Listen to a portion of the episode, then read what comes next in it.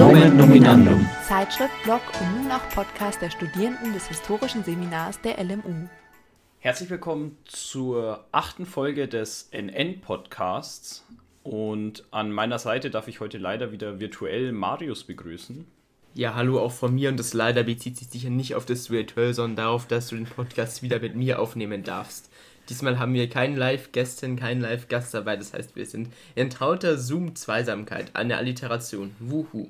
Schön, hier mit dir zu sein, Johannes. Freut mich auch sehr. Und heute wird sich die Folge, wie ihr wahrscheinlich auch schon im Titel gelesen habt, ähm, um Fernsehen als Quelle drehen. Dafür habe ich im Vorhinein ein Interview mit Frau Dr. Claudia Schemmer geführt, welche an der LMU lehrt. Und Marius kennt dieses Interview noch nicht, ähm, also er wird es mit euch live anhören. Dieses Interview dreht sich darüber, wie eben Fernsehen als Quelle dienen kann, welche Hürden man dabei trifft, was man beachten muss. Und am Ende des Interviews gibt es dann noch zwei Fallbeispiele von Serien, an welchen sie gearbeitet hat. Oh ja. Ähm, ich denke, wenn ich hier verallgemeiner und dich mit reinnehme und behaupte, dass wir alle schon mal Fernsehen geschaut haben, liege ich damit richtig. Ja, das ist korrekt. Manche tun es vielleicht immer noch fleißig. Ich habe auch im Interview gesagt, dass ich eigentlich kein lineares Fernsehen mehr schaue. Ich besitze auch überhaupt keinen Fernsehanschluss mehr. Also wenn ich Fernsehen schaue, dann ist es äh, ARD, ZDF über deren Mediathek. Hast du dir jemals, wenn du dir irgendwas angeschaut hast, ähm, dabei gedacht, dass dies dann auch als Quelle dienen kann? Oder siehst du da dann Potenzial darin, ohne jetzt tiefer in das Thema eingetaucht zu sein?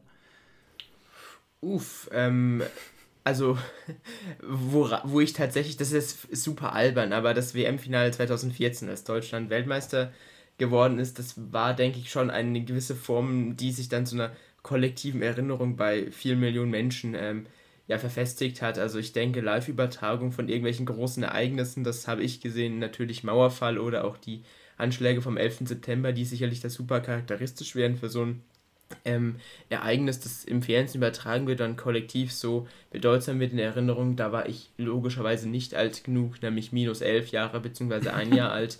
Ähm, boah, fällt mir da in die Richtung noch was ein? Also, ich, ich meine, wenn irgendwelche Wahlergebnisse übertragen werden, dann die PolitikerInnen vor den Kameras stehen, dann wirkt das ja auch immer sehr, sehr staatstragend. Vielleicht wird man auch in einigen Jahren dann mal leider ähm, sagen müssen, dass das Jahr 2017, als die AfD in den Deutschen Bundestag eingezogen ist, irgendwie ein wichtiges Jahr war, rückblickend.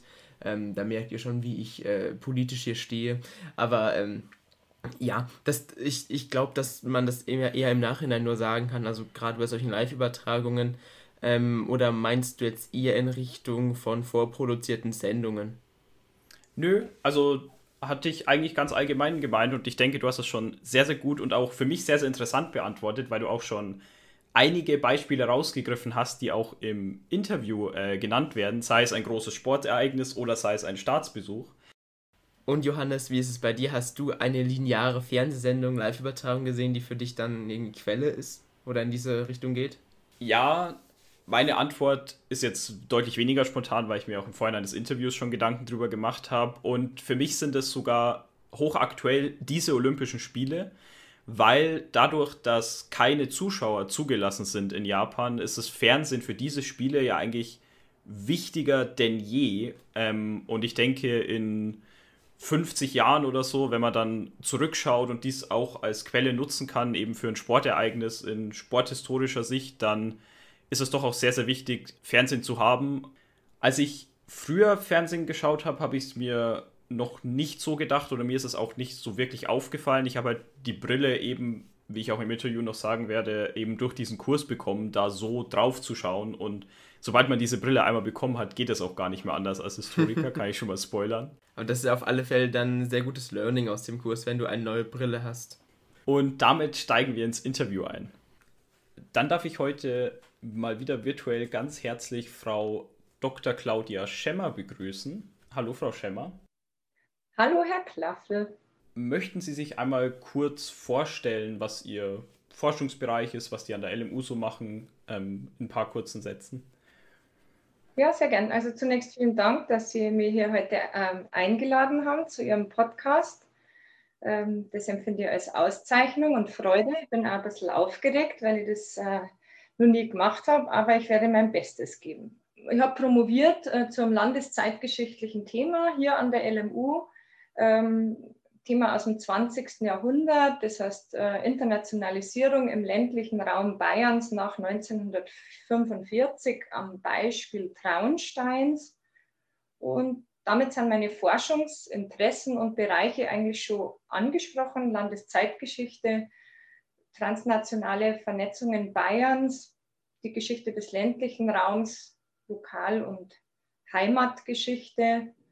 Mich interessieren besonders immer die Menschen in der Geschichte, handelnde Personen, zeitgenössische Diskurse und Medien. Ja, und ähm, in diesem Zusammenhang äh, ist auch mein aktueller Schwerpunkt zu sehen. Das ist die Mediengeschichte, insbesondere die Fernsehgeschichte Bayerns beziehungsweise umgekehrt die Fernsehüberlieferung als Quelle für die bayerische Landesgeschichte. Und dazu gebe ich Lehrveranstaltungen an der LMU ähm, noch die nächsten vier Semester. Und dadurch habe ich sie auch kennengelernt, indem ich dieses Semester bei dem Kurs vom Fernsehstudio bis zur Bavariathek Fernsehen als Quelle besucht habe. Und durch diese Vita und diesen Lebenslauf sind sie ja dann auch die perfekte Expertin für diesen Podcast, der sich eben um Fernsehen als Quelle drehen wird. Zu Beginn würde ich gerne eine etwas persönlichere Frage stellen. Was hat Sie denn dazu bewogen, in diesem Thema zu forschen? Hm, ja, das kam so zustande. Ähm, so vor drei Jahren ungefähr hat äh, mein ähm, Doktorvater, Professor Dr. Ferdinand Kramer, äh, kam auf mich zu mit der Idee, an einem Medienprojekt mitzuarbeiten, das sich eben besonders der Überlieferung von Hörfunk und Fernsehen in Bayern widmet. Ähm, das, äh, das Projekt ist institutionell verankert am Institut für Bayerische Geschichte an der LMU und an der Kommission für Bayerische Landesgeschichte bei der Akademie der Wissenschaften. Und der Herr Kramer ist eben in beiden Institutionen ähm, aktiv und so ja, kam äh, diese Anfrage zustande. Ich hatte 2016 privat eigentlich ähm, schon mal ja Kolloquium besucht an der Kommission, also das die Kommission mit dem Bayerischen Rundfunk organisiert hatte. Da ging es um Ton und Film als Quellen für die neueste Geschichte Bayerns ähm, und die Überlieferung des BR bis in die 1980er Jahre. Von daher wusste ich schon ungefähr, in welche Richtung das gehen könnte. Das hat mich sehr interessiert. Das Kolloquium war wirklich spannend und dann habe ich eine Teilabordnung hm, oder das Kultusministerium hat durch eine Teilabordnung an die LMU mir das jetzt ermöglicht, dass ich für ein paar Jahre meine Arbeit an der Realschule in Traunstein verbinde mit der Tätigkeit ähm, an der LMU. Mhm. Finde ich doch sehr, sehr spannend, weil auch äh, ich durch den Kurs da eben dann in dieses neue Forschungsfeld eingestiegen bin, was ich davor eigentlich überhaupt nicht auf dem Schirm hat. Ich schaue sehr, sehr wenig Fernsehen. Also das meiste, was ich schaue, ist jetzt zum Beispiel ab und zu Olympia oder so. Also doch eher relativ wenig Fernsehen. aber mich hat es doch sehr interessiert, dann eben in die Fernsehgeschichte einzusteigen. Ähm, was man daraus lernen kann und dadurch stellt sich dann für mich auch gleich die nächste Frage, inwiefern man denn Fernsehen als Quelle betrachten kann oder wie kann das als Quelle dienen? Ähm, persönlich kann ich nur anmerken, für mich war Fernsehen mein, mein Blick nach draußen. Ja, ich bin in den 70er Jahren geboren und äh, in den 80er Jahren durfte ich dann auch zunächst etwas heimlich, aber dann auch offiziell ähm, Fernsehen. Und für, ich bin im, auf dem Land aufgewachsen und da war das oftmals die einzige Möglichkeit, was von der Welt zu sehen. Und deshalb bin ich äh, also durch meine Vita quasi prädestiniert für diese Fernsehquellensache. Ja, ich habe sehr viel Fernsehen geschaut und mache das jetzt eben beruflich, äh, was ähm, viel Spaß macht. Ähm, eine Sache, die Frau Schemmer gerade gesagt hat, fand ich sehr spannend. Und zwar, Fernsehen war für sie ihr Tor zur Welt. Und äh, ich habe da tatsächlich kurz innegehalten, so ein bisschen gestutzt, weil das ähm, überhaupt nicht mit dem, wie ich Fernsehen wahrnehme, ähm, ja, ähm, übereinstimmen. Also natürlich, ich kann Fernsehen auch nutzen, um mich zu informieren und mich zu unterhalten, aber ähm, es ist auch, wie sie gesagt hat, wenn man in den 70er, 80er Jahren aufwächst, dann gibt es nicht so viele Möglichkeiten wie jetzt heute, ähm, viel von der Welt zu erfahren. Also ich meine, ähm, und dann ist wahrscheinlich Fernsehen natürlich mit der höheren Aktualität als Printzeitung und auch durch die höhere Zugänglichkeit, dass ja auch wirklich landesweit verfügbar ist, äh, super, super wichtig gewesen. Und ich glaube, ähm, dass wir vielleicht auch dazu neigen, diese diese Bedeutung zu unterschätzen. Und ich meine, das ist ja so, dass ich weiß, ich meine, ich kann wahrscheinlich jetzt für dich und für mich und auch für viele von unseren KommilitonInnen sprechen, dass für uns, dass wir uns sehr, sehr spezifisch unsere Angebote aus dem Internet zusammensuchen, mit denen wir uns informieren wollen, aber dass eben das Fernsehen doch eine sehr, sehr hohe Abdeckung hat und dass es eben ähm, immer noch viele Millionen Menschen gibt, und das ist auch überhaupt nicht negativ gemeint, für die das Fernsehen einfach ein sehr, sehr guter Zugang ist, ähm, um sich mit Dingen auseinanderzusetzen und sich Meinungen zu bilden. Und dass wir das nicht unterschätzen sollten, nur weil wir kein lineares Fernsehen gucken. Ja, denke ich auch. Ähm, Fernsehen ist ja auch, was äh, Nachrichten angeht oder ähnliches, ähm, immer noch extrem wichtig, auch für mich, selbst wenn ich linear die Tagesschau nicht mehr um 20 Uhr anschaue, also mich von Fernseher setze, trotzdem beziehe ich die meisten meiner Infos dann trotzdem noch von ARD, ZDF, BR. Also ich finde, die, die öffentlich-rechtlichen machen da noch einen sehr, sehr großen Teil aus, auch wenn es für mich nicht mehr das lineare Fernsehen ist, aber ich doch teilweise auch die Tagesschau einmal im Internet anschaue oder das Interessante daran ist ja auch, dass es dann weniger die Kluft gibt zwischen, es gibt ja auf der einen Seite Fernsehen linear und auf der anderen ähm, Tages- oder Wochenzeitungen, sondern dass halt dann häufig eine, ja, einen Zugang zu den Informationen oder eine Quelle hat, aus denen dann verschiedene Angebote erzeugt werden. Beispiel Tagesschau, die, wo natürlich recherchiert wird und dann die lineare Tagesschau erzeugt wird, dann auch ähm, Kurzfassungen, die in, in, die Mediathek gestellt werden, natürlich auch die Langfassungen in die Mediathek, aber auch Aufbereitungen ähm, als ähm, ja, Printartikel, also beziehungsweise als online verfügbare Artikel, nicht als Printartikel me meines Wissens nach und dann eben auch Aufbereitungen auf sozialen Medien. Und das macht, glaube ich, den ganzen Bereich und die Branche wesentlich vielfältig, als es eben noch vor 30 ähm, Jahren war, wo es eben im Wesentlichen ähm, die Übertragungsmöglichkeiten Fernsehen, Radio nicht zu vergessen, auch eine sehr, sehr hohe Abdeckung, muss man ja auch sehen, dass es ähm, dass wir, dass die Welt ja nicht nur aus Deutschland besteht, wo, ähm, wo wir zumindest Radio in erster Linie wahrscheinlich digital oder übers Internet abrufen, sondern halt eben natürlich die Frequenzen durchaus eine große Rolle spielen. Also es ist äh, total spannend, diese Differenzierung äh, oder vielfältiger Werdung, tolles Wort, der medialen Landschaft. Genau.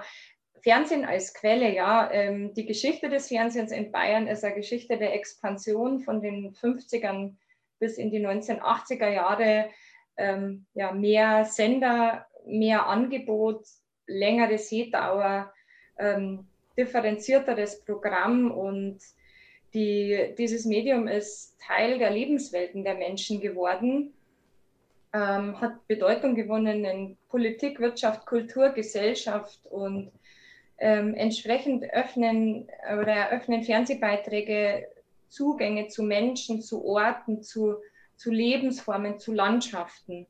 Ähm, die, ja, sie dokumentieren, das ist für mich dieses, das Wichtige, einerseits die Geschichte seit den 1950er Jahren, bewahren aber mit ihren Bildern oft mal noch älteres äh, kulturelles Erbe, ähm, das später mitunter sogar verloren gegangen ist. Ja, und dann, äh, wenn wir an Ihr Referat jetzt auch denken, ähm, dann kann man auch sagen, ähm, es ermöglicht auf einer weiteren Ebene auch nur Einblick in Geschichtsbilder oder in den Umgang mit davor liegenden Epochen. Sie hatten sich ja mit der Antike im Fernsehen beschäftigt und so kann man eigentlich ähm, diese Quellen sehr differenziert auswerten. Äh, das finde ich sehr äh, vielversprechend und attraktiv an den Quellen. Ja. Die, die Geschichtswissenschaft ist mittlerweile ähm, da schon einig, dass es, ähm, oder es wird breit anerkannt, dass es eine wichtige Quelle ist. Mm, und vielleicht mitunter ist aber die, die Einbeziehung der Quellen in die echte Forschung, daran fehlt es noch. Das bestätigt das aber, Sie gerade sagen. Für Sie war das eigentlich, Sie hatten das so nicht auf dem Schirm als, als Quelle. Ähm, und ich würde sagen, sie haben definitiv mehr Aufmerksamkeit verdient, diese audiovisuellen Quellen. Ja, finde ich auch. Ich finde es ja auch sehr, sehr spannend, eben mit ähm, nicht den klassischen Quellen sozusagen zu arbeiten, die einem als erstes im Kopf schießen, was ja dann zum Beispiel auch äh, Comics eben darstellen können, die dann eben ähm, die Geschichte von Zeitzeugen eben in Comics verpacken, was ja auch noch ein, wie wir im anderen Podcast ja schon auch aufgemacht haben, ähm, ganz, ganz anderes Forschungsfeld ist, was auch gar nicht so im Fokus liegt und man auch nur durch eben jetzt Kurse an der LMU draufgekommen ist. Muss man dann, wenn man mit Fernsehen als Quelle äh, arbeitet, hierbei irgendwelche Besonderheiten betrachten oder kann man das genauso verwenden wie jede andere Quelle auch? Also wahrscheinlich ja und nein. Also wie für alle Quellen ist quellenkritischer Umgang entscheidend. Ähm, wir haben äh, die Voraussetzungen dafür sind ähm, bei einer audiovisuellen Quelle, dass man so nach einem bestimmten Standard strukturierte technische und inhaltliche Informationen hätte, die wir könnten Metadaten dazu sagen. Und diese Informationen braucht um das seriös einzusetzen. Ähm, was sicher besonders ist am Fernsehen, dass man nicht nur den ähm, Prozess der, also das Produkt selbst oder diesen Prozess der Ausstrahlung hat, sondern ähm, die Produktion als eigene Phase berücksichtigen sollte und auch die Rezeption des Beitrags oder der, des Fernsehprogramms. Und wenn man natürlich alle drei Phasen ähm, angemessen untersuchen möchte, müsste man schon komplementäre Quellen, also ergänzende Quellen, in der Regel schriftliche heranziehen. Ähm, und dadurch kann man eben Einblicke gewinnen in Entstehungsumstände oder Resonanz oder Beteiligte das können beispielsweise ganz konkret Korrespondenzen sein, also Briefwechsel oder Zuschriften von, von Fernsehzuseherinnen oder Fernsehzusehern. Ähm, ja, also das ist das eine. Ähm, audiovisuelle Quellen an sich haben aber schon sichtlich einen Eigenwert, den man aber quellenkritisch herausarbeiten muss. Dafür braucht es ein Instrumentarium, was wir als Historiker uns erstmal erarbeiten müssen für mich ist dabei sehr hilfreich und entscheidend der Blick auf die anderen wissenschaftlichen Disziplinen. Ähm, wir können da methodisch lernen von den Medien- und Kulturwissenschaften, von den Literaturwissenschaften, von der Kunstgeschichte. Und das ist sicher etwas Besonderes an dieser Quellengattung. Mhm. Ich finde es äh, auch immer sehr, sehr spannend, interdisziplinär zu arbeiten. Ich hatte ja im Nebenfach auch Antike und Orient und konnte dadurch auch sehr, sehr viel in die Archäologie reinschnuppern was ja auch mit klassischer Geschichtswissenschaft einige Überschneidungen hat, aber doch sehr, sehr anders äh, behandelt wird, die Archäologie. Sie haben mit die Metadaten angesprochen. Gibt es da große Hürden, um an die ranzukommen oder sind die ganz, ganz leicht zu bekommen ähm, in Archiven oder in ähnlichen? Wurden Fernsehquellen damals gut gespeichert? Ähm, also die Herausforderung, eine Hürde ist es sicherlich erstmal die passende Quelle zu finden oder überhaupt die Quellen zu finden. Ähm, 2021 kann man sagen, auch, ähm, nach den ähm, Ereignissen der letzten Jahre, die Digitalisierung hat uns ähm, hier schon in die Karten gespielt. Es stehen zunehmend mehr audiovisuelle Quellen digital zur Verfügung, zunehmend mehr auch online. Ähm, was auch damit zusammenhängt, dass die Sensibilität für diese Quellengattung, also dass sie ein wesentlicher Teil unseres kulturellen Erbes ist, dass diese Sensibilität zunimmt und man mehr die Quellen mehr beachtet und ihnen auch mehr Fürsorge ähm, schenkt, würde ich mal sagen. Äh, dass eine Quelle online zur Verfügung steht, Sie haben das schon ein bisschen angedeutet, heißt jetzt eben aber nicht, dass wir da auch die, die Informationen finden, die wir dann brauchen, um es äh, ordentlich geschichtswissenschaftlich auszuwerten. Sie als Studierende für äh, Referat, für Hausarbeit, mit allem, was erwartet wird. Ähm, diese Metadaten müssen wir dann teilweise etwas mühevoll zusammentragen.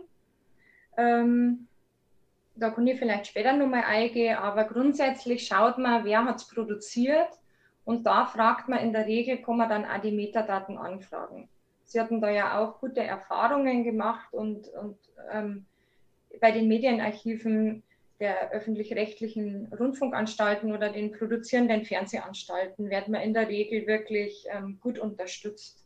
Aber andererseits muss man sagen, es sind die meisten Fernsehquellen nicht online verfügbar, ähm, beziehungsweise wir haben halt zumindest keinen Zugriff darauf, äh, auch wenn es digital in irgendwelchen Datenbanken wären oder sind.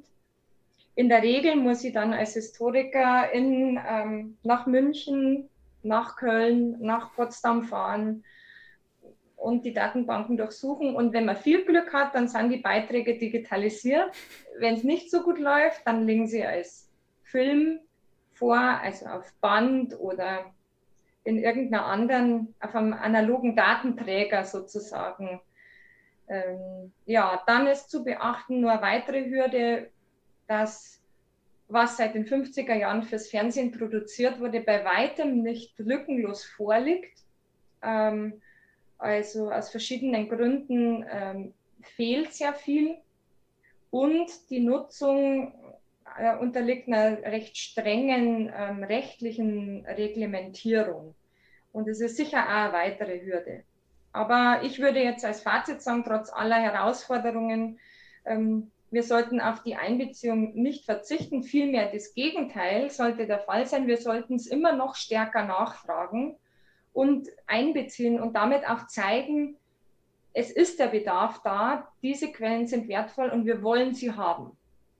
Da ist meine nächste Frage eigentlich schon sehr, sehr gut rausgeklungen, ob Sie denn ähm, ein großes Potenzial in ähm, Fernsehen als Quelle oder in audiovisuellen Quellen sehen, trotz dieser ja doch auch recht großen Hürden im Vergleich zu teilweise anderen Quellen. Ja, unbedingt. Also wenn man jetzt Fernsehen von diesem Singular weggeht, ähm, also wir haben nicht fiktionale Formate wie Nachrichtensendungen, Dokumentationen, Diskussionsrunden, Unterhaltungsshows.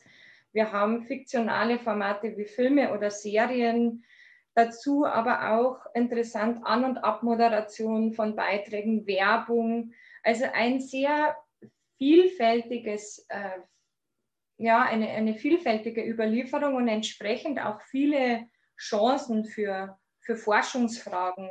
Ich habe ähm, ein paar Beispiele vorbereitet äh, oder mir überlegt jetzt im Vorfeld von dem Podcast. Ähm, ich finde ähm, audiovisuelle Quellen einzubeziehen wichtig, wenn ich zeitgeschichtliche Ereignisse untersuche. Wir hatten in unserer Übung den Staatsbesuch von Charles de Gaulle 1962 in der BRD bzw. in München. Ähm, ein Beispiel, ähm, ein weiteres wären die Olympischen Spiele 1972 ähm, in München, die sich ja nächstes Jahr zum 50. Mal jähren. Die Fernsehberichterstattung von diesen Spielen erreichte eine neue Dimension, ähm, entsprechend ein spezifisches Potenzial äh, der Quellen für die Forschung. Sie haben vorher selber gesagt, Sie schauen, wenn dann Olympische Spiele. Ja, das ist äh, äh, eine Entwicklung, die wir sehen. Ähm, die Sportberichterstattung im Fernsehen, ähm, die ist sehr umfassend und, und die hat eine breite Wirkung in der Gesellschaft. Ähm, die Fernsehberichterstattung Olympia 72 umfasste natürlich auch äh, das Attentat ähm, unter anderem die Aktivitäten der Polizei während der Geiselnahme von Mitgliedern der israelischen Mannschaft im Olympischen Dorf. Ähm, nicht zuletzt deshalb sind am Gedenkort im Olympiapark ähm, Fernsehbilder. Ich weiß nicht, ob Sie schon mal dort waren. Dieser, ähm, dieser Gedenkort ähm, hat audiovisuelle Quellen als zentrales Element auf einem sehr großen Bildschirm ähm, eingesetzt. Und da ist das Potenzial, wird das ja deutlich. Überhaupt sehe ich da auch die Perspektive ähm, der Quellen in der Erinnerungskultur. Im Ausstellungs- und Museumsbereich findet man zunehmend mehr audiovisuelle Quellen, auch in der historisch-politischen Bildung und besonders in den Schulen. Dann, was uns auch immer auf oder was, was mir zunehmend seit ich mit dieser Brille drauf schaue, Fernsehen als Quelle, Film und Fernsehen selber nutzen diese Quellen, ähm, entweder durch Wiederholungen oder sie schneiden sie in neuere Produktionen hinein. Hm, das muss uns als Historikerinnen interessieren, aber ähm, das ist für mich auch der Grund, warum das Teil der universitären Ausbildung sein sollte, so ein Angebot, weil es findet eben Eingang in Berufsprofile, in Stellenausschreibungen, in Berufsfelder, die für Sie ja als Geschichtswissenschaftlerinnen ähm, relevant sein können. Und das ist für mich eine sehr wichtige äh, Sache, die Berufsorientierung auch nicht zu vergessen. Da gibt es tatsächlich auch zwei Sachen, wo ich kurz noch darauf eingehen möchte. Und zwar natürlich einerseits, sie hat es sogar als Schlagwort gesagt, Berufsperspektiven, unsere wundervolle Rubrik, zu der es ja auch eine Podcast-Folge, ich glaube es war Folge 5 gibt. Ähm, und auch die Bedeutung, die audiovisuelle ähm, Dokumente oder Quellen ähm, spielen für HistorikerInnen in ihren verschiedenen Berufsfeldern hatte der schon Bildungsarbeit angesprochen. Also ich glaube, das ist mittlerweile allen klar, dass man in der Schule im Geschichtsunterricht nicht nur mit Texten arbeitet und dass auch der ewigen Karikatur dann doch noch andere ähm, Dokumente hinzugefügt werden oder andere Quellen, mit denen man arbeitet und das dann in vielen Fällen eben auch audiovisuell, ob das jetzt eine Rede ist oder, oder eben, warum nicht auch eine Fernsehübertragung, so dass ähm, da kann ich mir viele Anwendungsbereiche gut vorstellen. Aber vielleicht nochmal ganz zurückgehend auf das Fernsehen. Ich glaube tatsächlich, dass ähm, der eigentliche Clou daran ja auch ist, dass die Kompetenzen, die wir als HistorikerInnen ja haben, nicht nur auf Texte anwendbar sind oder sein sollten oder auch sein dürfen, um Gottes Willen. Dann könnten wir uns in unserer sehr audiovisuellen Welt gar nicht bewegen, sondern dass ähm, man das auch sehr gut an ähm, Fernsehdokumenten oder anderen audiovisuellen äh, ja, Zeugnissen ähm, anwenden kann, anwenden muss.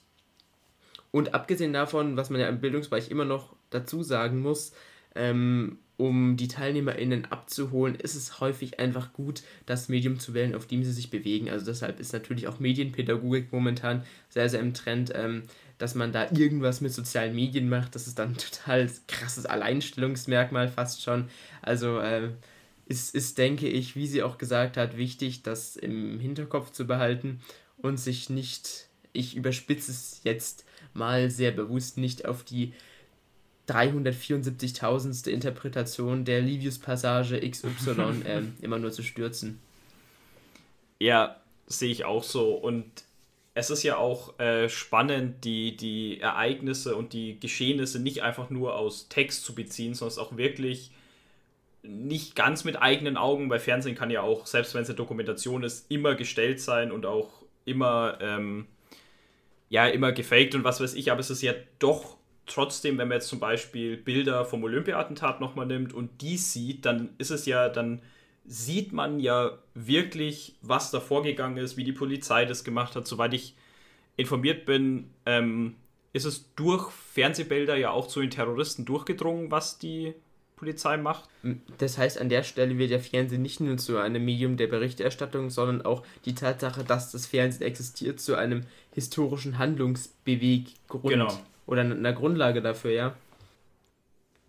Mhm, das ist sehr, sehr spannend, vor allem wenn ich jetzt, ähm, oder vor allem durch den Besuch des Kurses habe ich auch auf diese Olympischen Spiele äh, ganz anders geschaut. Mhm. Ähm, einerseits, wenn man dann oft bei Beiträgen, Rückblenden, wie damals Sportler XY die Goldmedaille gewonnen hat, wenn dann nochmal dieser, dieser Lauf äh, der Goldmedaille gezeigt wird oder ähnliches, ist das ja dann auch eigentlich schon eine Quelle, die einfach wieder gezeigt wird. Und auf der anderen Seite ist das Fernsehen teilweise wichtiger denn je für diese Spiele, da diese Spiele ja vollständig ohne Zuschauer sind.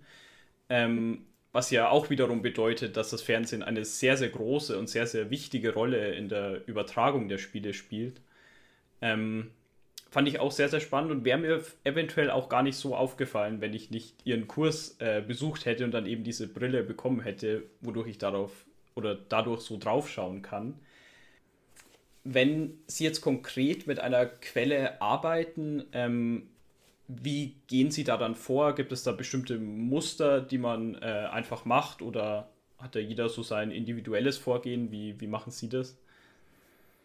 Ähm, also wir haben über Metadaten gesprochen. Wenn ich jetzt eine spezielle Quelle ausgewählt habe, dann ähm, äh, versuche ich natürlich die möglichst äh, umfassend ähm, für mich irgendwie zu beschaffen. Das ist bei fiktionalen Formaten, bei Serien und Filmen etwas leichter. Ähm, oft, also es gibt einige Filmdatenbanken ähm, online verfügbar für äh, wie filmportal.de, ist eine Plattform des äh, Deutschen Filminstituts und Filmmuseums, ähm, sehr zuverlässig oder für englischsprachige Produktionen stärker noch ähm, diese International Movie Database. Also hier geht es etwas leichter, da findet man relativ viel online. Ähm, auch zu bekannteren Formaten findet man im Internet Informationen. Man muss natürlich immer die Seriosität im Einzelfall prüfen. Ähm, schwieriger wird es bei Metadaten für, also für nicht fiktionale ähm, Beiträge, für Nachrichten oder Diskussionssendungen und so weiter. Ja, da muss man in der Regel bei der produzierenden Sendeanstalt anfragen. Ähm, und, ähm, oder eben vor Ort diese Informationen in den Datenbanken abrufen, die diese Anstalten, zumindest die öffentlich-rechtlichen Rundfunkanstalten ähm, pflegen. Ähm, ein Teil dieser Metadaten versuche ich dann in die Zitierweise einzubauen, wie, wie man es auch bei, ähm, bei, bei Literatur macht oder bei anderen Quellen ja, je, es gibt da noch keinen Standard, soweit ich das überblicken kann. Ähm, grundsätzlich gilt natürlich, je mehr Information für den, der das nutzt, nachnutzt, was ich erarbeitet habe, umso, umso hilfreicher ist es für die gesamte Forschung. Also auch zu sagen, in welchem Archiv würde man das finden, in welcher Datenbank. Wenn ich dann einen Beitrag konkreter auswerte, fertige ich für mich ein Protokoll an, ein Fernsehprotokoll. Ähm, ich habe mich da an den Schemata der Medienwissenschaften orientiert. Ähm, also ich teile einen Beitrag in nummerierte Einheiten ein, äh, gibt jeder eine Kurzfassung der Handlung, jeder Einheit ähm, nennen bei jeder die zentralen Handelnden und den Ort. Ähm, gehe auf die auditive Ebene ein, also was ist zu hören ähm, auf die Kameraführung, wie lange dauert diese Sequenz, damit man es auch gut zitieren kann. Ähm, und beim Text, also wenn es mir wirklich ein sehr wichtiger Beitrag ist, dann fertige ich eine Transkription an, das heißt, ich verschriftliche das, was gesprochen wird. Dieses Schema lässt sich je nach Erkenntnisinteresse, sage ich mal, reduzieren oder erweitern, aber es hilft, das Auditive und das Visuelle ähm, einzeln und im Zusammenwirken zu untersuchen. Das ist ja das Besondere eigentlich an Ton-Bildquellen, also an Audiovision. Ja, und in einem nächsten Schritt, wenn man über die Quelle hinausgeht, versuche ich komplementäre Quellen zu finden. Mm, ich recherchiere erstmal äh, ganz schlicht mit Suchmaschinen oder in Datenbanken wie dem OPAC. Ähm, ich nutze äh, Literatur, die, die, vielleicht, äh, die vielleicht schon was dazu gemacht haben ähm, und versuche hier auch weitere Quellen zu finden. Ein guter Ausgangspunkt, als guter Ausgangspunkt hat sich die zeitgenössische Presse erwiesen. Ähm, und ja, wenn ich dann wieder auf Produktion, Ausstrahlung und Rezeption schaue und wer ist daran beteiligt, dann finde ich, dann erfahre ich, in welchen Archiven ich suchen muss. Also können öffentlich-rechtliche Rundfunkanstalten mit ihren historischen Archiven sein, aber auch staatliche Archive, Privatarchive, kommunale, kirchliche. Ja, ähm, bei meinen Forschungen das war ich wirklich überrascht, wie vielfältig und umfassend die Bestände überall waren. Ähm, und es zeigt sich einfach für mich darin, dass Fernsehen ist so ein gesamtgesellschaftlich bedeutendes Thema im in der zweiten Hälfte des 20. Jahrhunderts und das spiegelt sich in der Überlieferung wieder und eröffnet uns einfach nur viele Chancen für weitere Auseinandersetzungen. Ich musste kurz schmunzeln beim Hören, was äh, Frau Schemmer da über die verschiedenen Archive erzählt, weil ich glaube, das kennt jede Geschichtsstudierende, jede Geschichtsstudierende sehr, sehr gut, dass man von Archiv A zu Archiv B fährt. Da sind wir in München eh ganz gut aufgestellt, was äh, verschiedene Archive angeht. Aber das ist einfach ähm, ein Faktor, finde ich, den sollte man nicht unterschätzen. Dieses Fahren von Archiv zu Archiv und die einfach die Hürde, die dahinter steckt, solche Bestände einzusehen, die kostet nicht nur Zeit, sondern verhindert, glaube ich, auch viele Forschungsprojekte. Also ich meine, wenn ich jetzt natürlich ähm, mich auf eine Quelle ähm, fokussieren kann, dann habe ich ein Archiv da in aller Regel und das funktioniert dann auch, aber gerade bei größeren Forschungsarbeiten, ich glaube gerade die von euch, die schon äh, eine Bachelorarbeit angegangen haben oder es bald angehen werden, richtig Johannes, ähm, ja. werden da mitunter doch diese Archivproblematik ähm, sehen. Und ich glaube, das ist einfach ein Hindernis, für das es keine gute Lösung gibt, die zumindest ich nicht sehe, aber die einfach unglaublich nervig ist. Also, und ich meine es nicht nur für uns Studierende, sondern auch, ähm, das sind ja jetzt keine Dokumente, die irgendwie irrelevant sind und rumliegen würden. So, das ist einfach eine, eine ganz große Frage von Zugänglichkeit. Ja, finde ich auch. Und ich habe es, äh, oder wir im ganzen Kurs haben es auch gemerkt beim Erstellen der Referate, dass du halt fast nichts von äh, Fernsehbeiträgen und ähnliches online findest. Ein ähm, bisschen was gibt es, dazu komme ich später bei meinem Medientipp noch drauf. Ähm, aber du musst immer aktiv den BR anschreiben. Der ist dann zwar relativ kooperativ, also bei uns war es jetzt BR, weil es ja landesgeschichtlich war, aber ich denke, das ist anderswo NDR, WDR äh, ähnlich. Ähm, musst sie immer aktiv anschreiben, damit du dann den Fetzen vielleicht geschickt bekommst mit vielleicht vollständigen Metadaten, auch nicht immer, also deren Archive sind schon sehr, sehr gut, sehr, sehr umfassend, aber auch sehr, sehr lückenhaft teilweise. Ähm, und wie auch Frau Schemmer schon gesagt hat, ist es kaum digitalisiert. Also wenn du Pech hast, musst du hinfahren und dir kriegst ein Band abholen und ich, ich wüsste noch nicht mal, wo ich ein Band jetzt einfach so abspielen könnte, um mir das anzuschauen. Deswegen sind doch auch einige Hürden, wo man dann wahrscheinlich auch von Archiv zu Archiv äh, tingelt und ja, aber ich denke, als Historiker sind wir es eh gewohnt, äh, von Archiv zu Archiv zu fahren und uns da die kleinsten Sachen rauszusuchen. Aber damit zurück ins Interview. Es gibt dann äh, scheinbar ja auch sehr, sehr viele ähm, Orte oder äh, Seiten im Internet, wo man Sachen herbekommen kann. Ähm, Sie sind ja vor allem in der bayerischen Landesgeschichte verankert. Ähm, wollen Sie kurz ein Beispiel nennen, welche Serie man unter welchen Gesichtspunkten betrachten könnte und wie das dann auch für uns als Historiker nützlich sein könnte? Also einfach ein Beispiel oder auch mehrere. Das war die schwerste Frage, finde ich, weil sich auf eines zu beschränken, das ist ganz schwer. ähm, also ich kann was sagen, weil ich mich damit näher beschäftigt habe und im Archiv dazu gearbeitet habe mit der Serie Kir Royal. Das ist eine sechsteilige Serie, ähm, wurde produziert äh, vom Westdeutschen Rundfunk, WDR, mit dem Münchner Regisseur Helmut Dietl. Lief 1986 erstmals in der ARD. Patrick Süßkind war Mitautor und ähm, in dieser Serie wird die sogenannte Münchner Schickeria ähm, parodiert. Die, der Protagonist ist ein Zeitungsjournalist ähm, der, ähm, einer fiktiven Münchner Tageszeitung, Münchner Allgemeine Tageszeitung, Baby Schimmerlos heißt der. Ähm, die Produktion ist hauptsächlich in und um München gedreht worden. Ähm, und damit ist sie natürlich für uns schon eine äh, schöne landesgeschichtliche Quelle, also auch eine stadtgeschichtliche Quelle. Ähm, wenn man die äh, Serien von Dietl anschaut, von den Münchner äh, Geschichten äh, über den ganz normalen Wahnsinn oder Monaco Franze, ähm, dann haben wir für die 70er und 80er Jahre da ähm, Stadtbilder festgehalten ähm, in Bildern ein, ein zum Teil ja verloren gegangenes München, äh, das hier bewahrt wird. Und das ist, glaube ich, ähm, sehr nützlich. Ja. Ähm, spannend finde ich auch die Bayern-Bilder, die München- und Bayern-Bilder, die in solchen Serien und gerade im Kir Royal vermittelt werden. Und an äh, Kir Royal ist es besonders interessant, dass es eben eine Außenwahrnehmung ist, weil weil ja der Westdeutsche Rundfunk der Auftraggeber ist.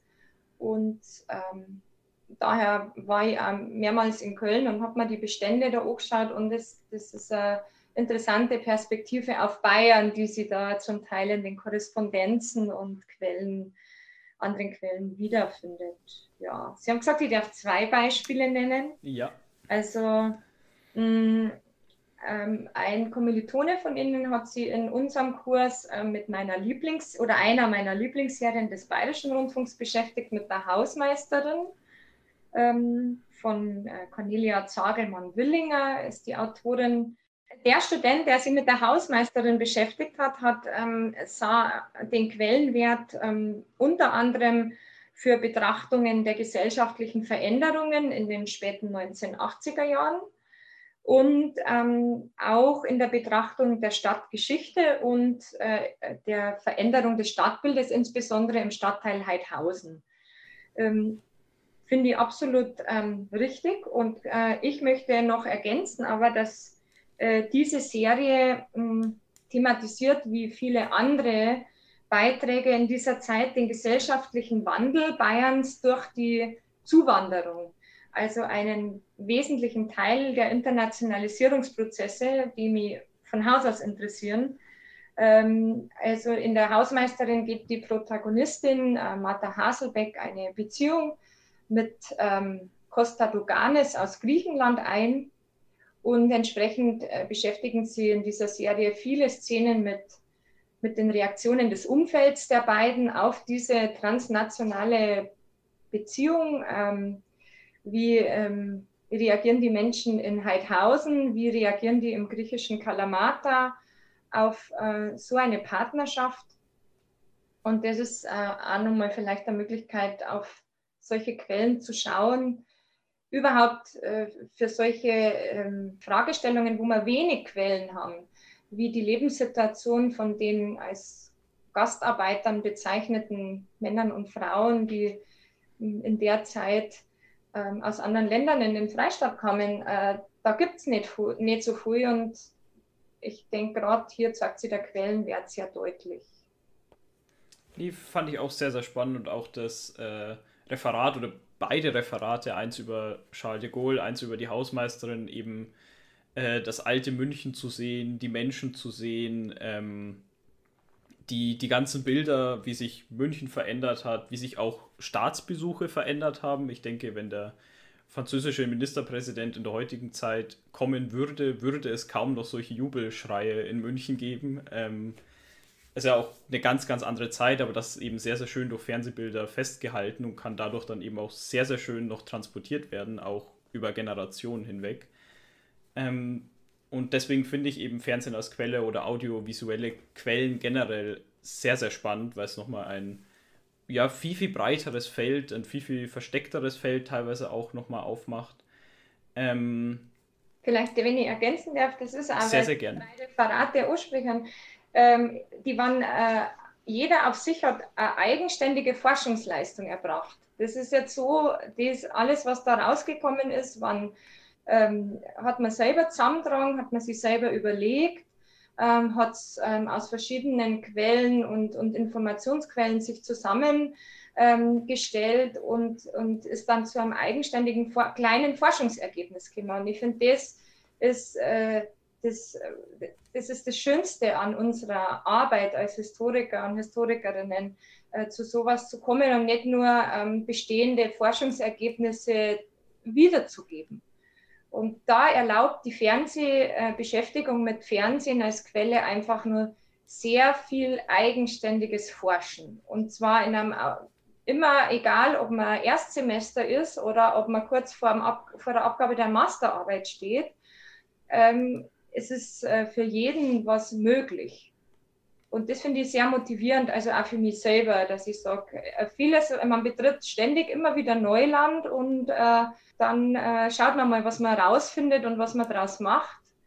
Und das finde ich macht sehr viel Spaß. Und ich finde, das sind zum Abschluss sehr, sehr schöne Worte. Gibt es noch was, was Sie loswerden wollen oder? Also zunächst vielen Dank nochmal für die Einladung und für das nette Gespräch. Überhaupt waren es ja ein sehr anregender Austausch. Ähm, für mich ist das eine große Bereicherung als Lehrerin, dann auch mit Erwachsenen, mit so ja, ähm, wissbegierigen und ähm, interessierten Erwachsenen an der Uni mal zu tun zu haben zur Abwechslung. Genau, ich kann auch nur vielen, vielen Dank sagen, dass Sie, äh, dass Sie da waren. Ich denke, das Gespräch ist oder war sehr, sehr bereichernd. Ich fand es auch sehr, sehr spannend. Und mit diesen Worten gebe ich wieder zurück zu mir und Marius.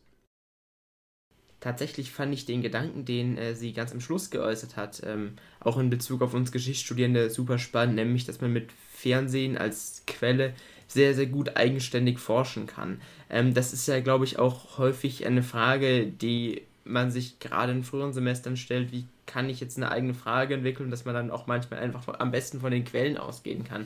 Und dass solche ähm, Feld natürlich ein Stück weit dankbar sind, wenn es eben nicht, ähm, ich habe vorher gesagt, Titus Livius ist, der von ungefähr einer Million ForscherInnen bereits durchgeforscht wurde, so, sondern halt irgendwelche Fernsehaufzeichnungen, die sich wahrscheinlich ähm, vor dir niemand als Forscherin oder Forscher angeguckt hat und ähm, ist, ist insofern, denke ich, bereichern, dass man ähm, einfach das, das Feld an potenziellen Quellen, das man im Blick hat, sehr, sehr erweitern kann. Ja, denke ich auch. Und ich denke, einem gelingt es auch noch relativ leicht, immer wieder äh, neue Sachen auszugraben, die davor noch keiner behandelt hat, weil alles vermutlich irgendwo in irgendwelchen Archiven ähm, gelagert wird, aber ewig nicht angeschaut, weil du es ja teilweise nicht brauchst, teilweise ähm, lagert es einfach. Ich denke, man kann es sehr, sehr gut durchsuchen und äh, neue Dinge finden. Mittlerweile ist es so, dass auch die Fernsehsender selbst ähm, immer mehr aufbereiten, digitalisieren, wieder ähm, öffentlich zur Verfügung stellen. Ähm, aber da komme ich eben, wie gesagt, nochmal später in meinem äh, Medientipp dazu, der dann ganz am Ende noch folgen wird. Eine andere Sache, die ich sehr spannend fand, war das analytische Schema, wie man bei der Analyse. Ähm, eine weitere Sache, die ich sehr spannend fand, ist das Schema, bei der, mit der man. Das ist das Schema, dem man bei der Analyse eines, einer Fernsehsendung folgt und wieder systematisch vorgegangen wird. Also, ich meine, ähm, das ist natürlich klar, dass man im wissenschaftlichen Arbeiten immer irgendwie eine Methode braucht oder so ein so ein bestimmtes Vorgehen und nicht einfach so, ja, ich gucke mir eine Fernsehsendung an und schreibe da ein bisschen was drüber. So, so läuft es natürlich nicht. Ähm, und dass diese Methodik da, denke ich, auch sehr spannend ist und dass man sich auch über die Methodik durchaus Gedanken machen muss. So, welche Methodik passt für welche Sendung, für welche Quelle, wie, wie wichtig sind auch die einzelnen Teile von der Fernsehsendung? Ist, ist da in einem Beitrag eher der Fokus auf der, Sp auf der Sprache, auf dem auf den Bildern, wie wird es denn eigentlich angestrebt von den MacherInnen einer Sendung oder rezipiert? Also das sind, glaube ich, ganz, ganz viele hochinteressante Fragen und insofern ähm, ja auch sehr, sehr erhellend für unsere methodischen Kenntnisse, auch über das Fernsehen als ähm, Quelle hinaus, sondern auch für alles, für alle audiovisuellen Quellen oder Dokumententype.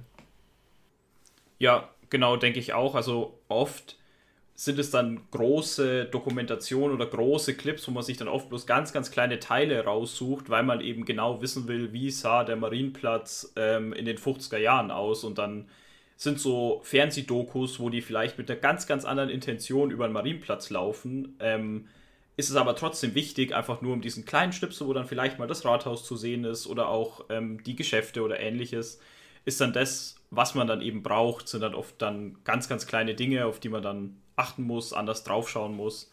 Und da ist es die Schwierigkeit, dann solche Sachen auch zu finden, weil solche Titel dann natürlich auch anders betitelt sind und das ist dann doch einiges an Suche auch, äh, um sich durch die Mediatheken, durch die Archive zu wühlen. Vor allem die Mediatheken sind da ja eher mäßig gut, was Durchsuchen angeht. Ähm, Verschlagwortung existiert wahrscheinlich überhaupt nicht, nehme ich an. Also wenn man jetzt in der ARD-Mediathek ist, es existiert ein Suchknopf, aber der sucht immer die gesamte Mediathek. Also wenn du jetzt speziell irgendwie in einem bestimmten Bereich der Mediathek was suchen willst, es durchsucht immer die gesamte.